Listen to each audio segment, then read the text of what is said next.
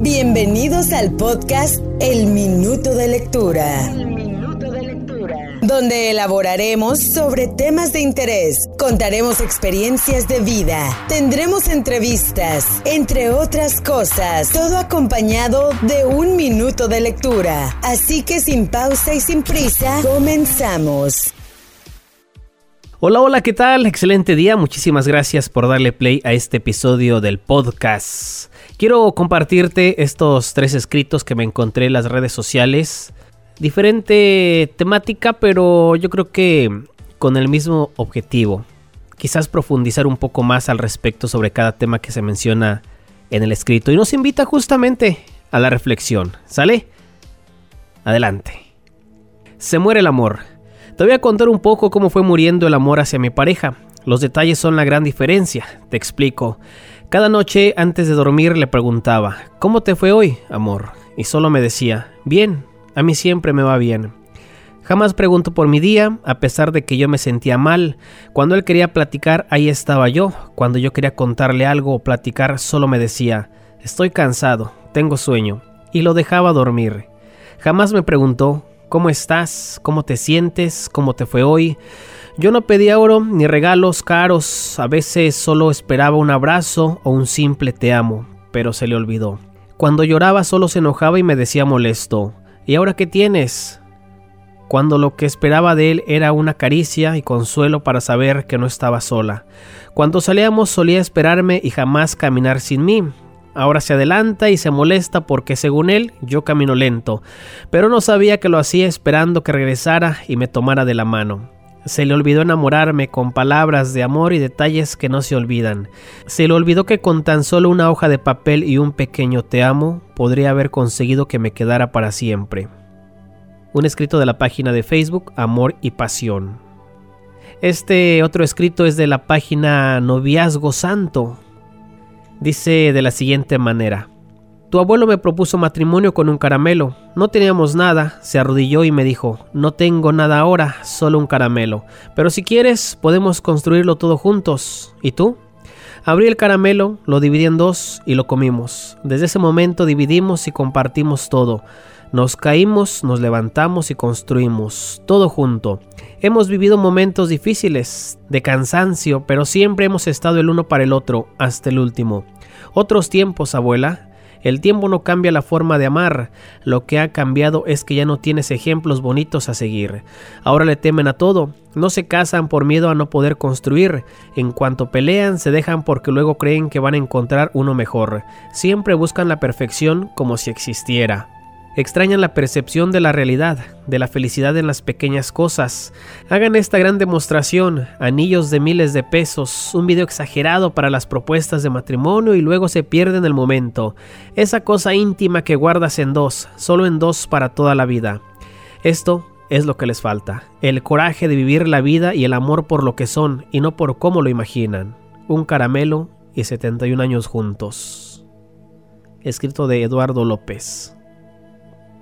Este último escrito es acerca del matrimonio, cómo se construye y se deconstruye.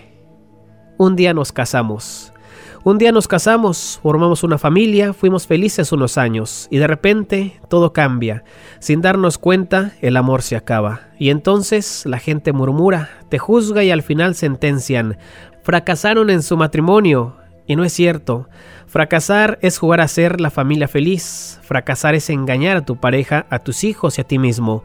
Fracasar es quedarse por conveniencia. Fracasar es manipular a tu pareja con los hijos. Fracasar es vivir una vida gris. Fracasar es no llegar feliz a tu casa cada noche. Fracasar es mendigar el amor de quien ya no te ama. Fracasar es fingir que amas. Fracasar es quedarse por miedo a la soledad. Fracasar es vivir con alguien por miedo al que dirán. Fracasar es no luchar por ser feliz. Fracasar es creer que el amor no existe. Mi respeto para todos los que han tenido el valor de no vivir en el fracaso y el mayor de los aplausos para todos los que siguen felices y enamorados después de tantos años. Lucha por tu matrimonio, pero cuando ya no haya por qué luchar, lucha por tu felicidad. Gracias por llegar hasta aquí, un episodio corto con tres lecturas eh, distintas. Ahora que inicia un nuevo mes, hay que hacer cosas distintas. Hay que ver dónde estamos parados como sociedad, en la familia, en el trabajo, en la espiritualidad, en lo laboral, en lo económico, pero lo más importante, cómo estamos nosotros mismos como seres humanos, en qué nos hemos adelantado, en qué nos hemos quedado un poquito, en dónde nos ha ganado la avaricia o en qué momento hemos dejado de pensar en nosotros mismos. Así que, humanos, los invito y es momento de empezar a planificar seriamente la vida. Que la vida avanza y no espera. Esperamos más de lo que nos espera en el futuro sin saber que quizás ya nada nos espera porque la vida se nos escapa. Hasta la próxima, que tengas excelente día.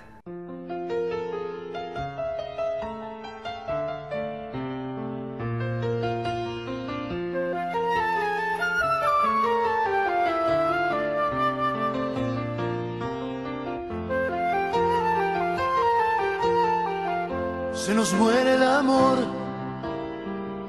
tiene fiebre de frío, se nos cayó de la cama cuando lo empujó el hastío y está enfermo de muerte, el mismo que era tan fuerte.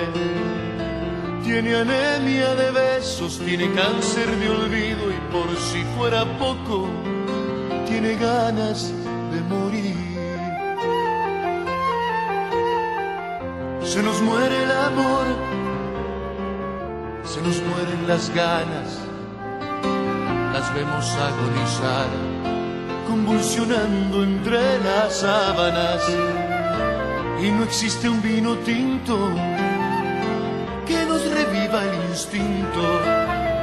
Se nos muere la magia, la pasión, la locura. Hay amor traicionero viniste pa' jorobarnos. Yo sobrevivía sin ella, y ella era feliz sin mí. Hay amor con el tiempo menos oxidado. Hay amor susceptible, hay amor delicado. Hay amor, no te mueras, o muérete de un trancazo que no hay peor agonía que la que es de paso en paso.